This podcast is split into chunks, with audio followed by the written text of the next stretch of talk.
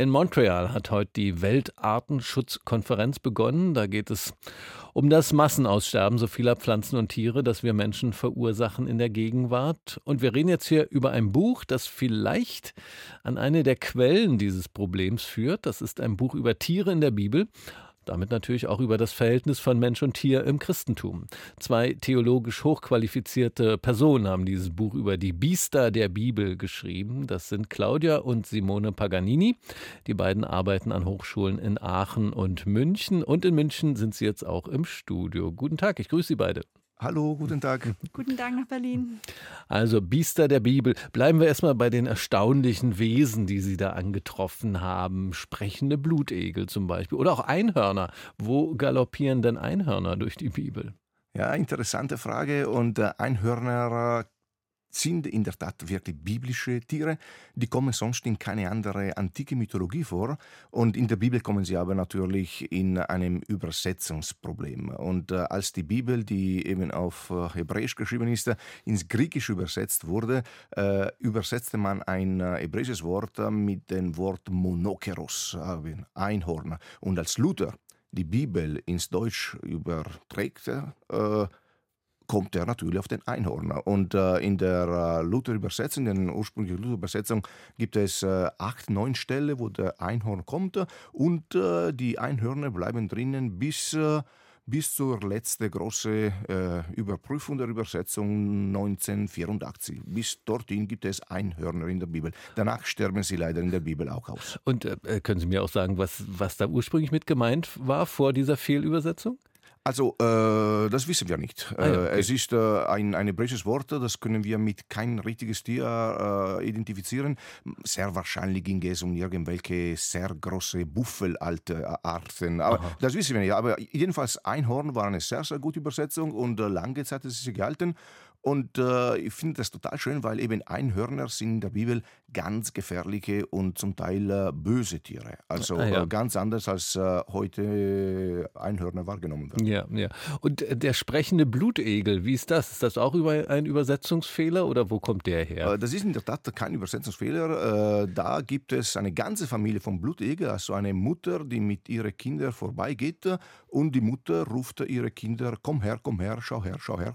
Ähm, ja, äh, ein kurze Texte, äh, wo aber eben die Blutegel da sind und die sprechen. Das ist etwas Einmaliges. Also wir kennen sprechende Tiere äh, aus der griechischen und römischen Mythologie, aber selten sind äh, eben Blutegel oder überhaupt Würmer am, am Reden. Das ist etwas Einmaliges in der Bibel. Es gibt ja auch lauter Tiergleichnisse in der Bibel. Ja, Jesus sagt zu seinen Jüngern: Seid klug wie die Schlange und ohne Falschheit wie die Tauben. Solche Tiergleichnisse, wozu werden die denn gebraucht in der Bibel? Im Prinzip äh, so wie wir auch aus den Fabeln äh, des griechischen, römischen Welt kennen. Also Tiere, die haben Eigenschaften. Die Autoren der Antike, die sind sehr genaue Beobachter der Natur und äh, sie entdecken Eigenschaften in der Tierwelt, die sie auf den Menschenwelt übertragen können. Und so haben wir eben solche, solche Bilder, wo äh, die Schlange schlau ist, die Taube ist ruhig und äh, eben Löwe sind gefährlich und, und Ameisen sind fleißig und, und solche Bilder, die wir heute zum Teil äh, immer noch verwenden, äh, haben da ihren Ursprung. Das heißt jetzt auch, wenn ich Sie richtig verstehe, wenn man in der Theologie unterwegs ist, so richtig kommt man an den Tieren in der Bibel gar nicht vorbei. Oder was war jetzt eigentlich der Grund, dass Sie beide so ein Buch über die Biester der Bibel schreiben wollten? Ähm, die Idee äh, stammt genau aus das, was Sie am Anfang gesagt haben. Also Bibel sind oder Tiere sind heute was, was ganz Wichtiges und man beschäftigt sich damit. Äh, es gibt immer mehr Menschen, die äh, eben mit Tieren ganz anders umgehen als vor, äh, vor Jahren und Jahrzehnten, wo die Tiere nur äh, etwas zum Ausnutzen waren.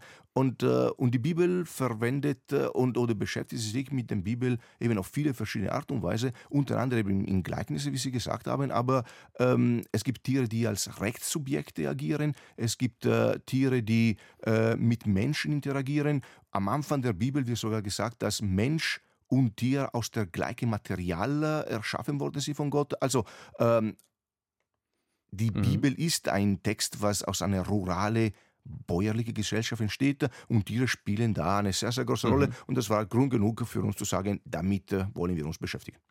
Dann lassen Sie uns mal auch auf das Verhältnis von Menschen und Tieren in der Bibel schauen. Wenn wir mal ganz an den Anfang gehen, äh, Eva und Adam, die waren ja praktisch Veganer, ne? weil es ist ja nicht bekannt, dass sie im Garten Eden äh, Tiere gegrillt hätten oder ähnliches. Wodurch hat sich das denn eigentlich dann verändert in der Bibel? Ja, also tatsächlich äh, im Garten eben gab es wohl keinen Barbecue, aber man kann sogar noch weitergehen. Wir haben im Grunde äh, im Zusammenhang mit den Schöpfungserzählungen zweimal eine Speisevorschrift und die ältere sieht eine vegane ähm, Lebensweise vor. Also da heißt eben alle Pflanzen, äh, Körner und so weiter sind äh, der, die, den Menschen als, als Nahrung äh, zugedacht, aber von Tieren oder tierischen Produkten ist nicht die Rede. Die ähm, spätere Speiseordnung ist dann in der Zeit nach dem sogenannten Sündenfall, ja, das kann man natürlich dann so interpretieren, dass man sagt, ähm, durch, äh, ja, durch das Fehlverhalten des Menschen kommt erst diese ähm, kommen auch diese Dominanzbeziehungen, diese auf Ausbeutung ähm, basierenden Mensch-Tier-Beziehungen in die Welt und ursprünglich äh, gedacht, also die ursprüngliche Schöpfungsordnung war eine, ähm, eine wertschätzende, sagen wir mal zumindest, wenn, wenn nicht gleichberechtigte. Aber man muss da natürlich auch vorsichtig sein, dass man nicht zu viel rein interpretiert in, in diese alten mhm. Texte. Mhm. Ja, weil das eine ist, was, was da tatsächlich steht und das andere ist natürlich, was wir in über 2000 Jahren Rezeptionsgeschichte äh, daraus gemacht haben und was wir uns rausholen. Ja, weil Sie gerade Dominanzbeziehungen sagen, die Bibelstelle, die mir sofort eingefallen ist zum Mensch-Tier-Verhältnis, da wird es mir gehen wie den meisten, glaube ich zumindest, ist doch diese, äh, und Gott segnete sie und sprach zu ihnen, seid fruchtbar und mehrt euch und füllt die Erde und macht sie euch untertan mhm. und herrscht über die Fische im Meer und über die Vögel unter dem Himmel und über alles Getier, das auf Erden kriecht. Also herrscht über ja. alles Getier. Das klingt ja nicht nach einem fürsorglichen Verhältnis. Äh, in der Tat ist diese Stelle über Jahrhunderte eben benutzt worden als Beleg dafür, dass die Herrschaft des Menschen äh, Gott gewollt ist und im Grunde damit auch irgendwo die Ausbeutung der außermenschlichen Natur äh, Schöpfungs, ähm, ja, in der Schöpfung irgendwo schon angelegt ist. Man kann das natürlich anders, ähm, nicht natürlich, aber man kann das anders lesen. Man kann sich anschauen, was diese Verben im Hebräischen ähm, für Bedeutung haben. Und es ist von ähm, dir Tierschützern ähm, oder Tierethikern, denen es wichtig ist, ähm, für ihre Positionen eine biblische Basis zu haben, ähm, gern in der letzten Zeit so ausgelegt worden, dass dieses Herrschen ein fürsorgliches Verantwortung übernehmen für die außermenschliche Schöpfung ist. Ja, also da gibt es natürlich dann auch Belegstellen, wo man schauen kann, wie diese, äh, dieses Verb sonst verwendet wird. Und da geht es tatsächlich auch um Herrschaftsverantwortung, ähm, auch darum, dass der Herrscher zu, zur Rechenschaft gezogen wird von Gott, wenn er sich fehl verhält. Also man könnte das schon in Richtung eines fürsorglichen ähm, sich kümmerns um verstehen, aber auch da äh, ist die Frage, ob das tatsächlich die Intention vom Text war oder ob das einfach das ist, was wir drinnen mhm. finden wollen. Also ich denke jetzt, ja in die, die Bibel als, als ähm, Text pro Tierethik auslegen oder lesen zu wollen, das würde den Text überstrapazieren. Also das ist es bestimmt nicht.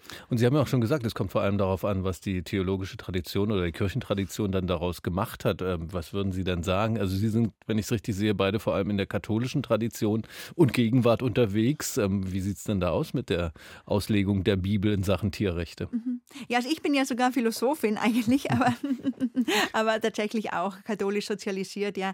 Ähm, ja, tatsächlich äh, hat die katholische Kirche oder eigentlich überhaupt das Christentum, muss man sagen, in der Mensch-Tier-Beziehung in den letzten 2000 Jahren keine schöne Rolle gespielt. Es gab äh, durchaus in der Antike Texte, die ähm, stärker die Wertschätzung betont haben, philosophische Texte, aber in der christlichen Auslegung hat man dann eigentlich immer äh, die Texte sowohl aus der Bibel als auch aus der Philosophie ähm, herangezogen, die ganz klar die höher Höherstellung des Menschen durch ähm, seine, wie auch immer, definierten besseren Fähigkeiten äh, betont haben und die damit eben ein ganz starkes Machtgefälle äh, begründet haben und, und letztlich also diesen äh, sehr, sehr, äh, tierethisch sehr, sehr äh, schlimmen Zuständen, wie wir sie heute eigentlich tagtäglich ähm, überall haben, egal ob in die Nahrungsmittelindustrie schauen oder ähm, Versuchstierkunde oder was auch immer, ja, also äh, im Grunde den Boden bereitet haben. Also für diese diese Logik des Ausbeuten-Dürfens. Mhm.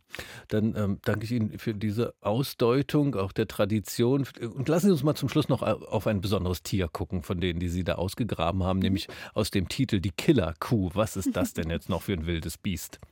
Äh, das ist in der Tat äh, ein Gesetzestext, der äh, ganz interessant ist, weil äh, da wird ein eine Kuh oder ein Stier, äh, der oder die einen Mensch umbringt. Und äh, diese Stier äh, wird anders, so wie es heute ist, wo man dann wahrscheinlich der Bauer oder der Kuhbesitzer äh, bestraft oder der muss eine Steuer zahlen äh, eine, eine, eine Strafe zahlen. Äh, in der Bibel ist die Killerkuh selber verantwortlich. Also sie ist äh, quasi äh, die kommt vor Gericht, ja? Die kommt vor Gericht ah. und die wird äh, natürlich zum Tode verurteilt und sie wird gesteinigt, als ob es ein Mensch wäre. Also das ist ein Text, der an sich schrecklich ist, weil das Tier getötet wird, aber in diesem Tötungsmechanismus wird das Tier extrem aufgewertet. Also das Tier gilt quasi als Rechtsperson und das ist, äh, also die Bestrafung ist die gleiche Bestrafung, die ein Mensch bekommen würde. Eigentlich ist sehr, sehr spannend. Etwas, wo wir heute weit entfernt sind. Solche Geschichten können Sie lesen in dem Buch Biester der Bibel, warum es in der Heiligen Schrift keine Katzen, aber eine Killerkuh gibt, über die haben wir gerade gesprochen. Das Buch von Claudia und Simone Paganini ist erschienen im Gütersloher Verlagshaus. Danke Ihnen beiden für das Gespräch. Danke Ihnen. Tschüss.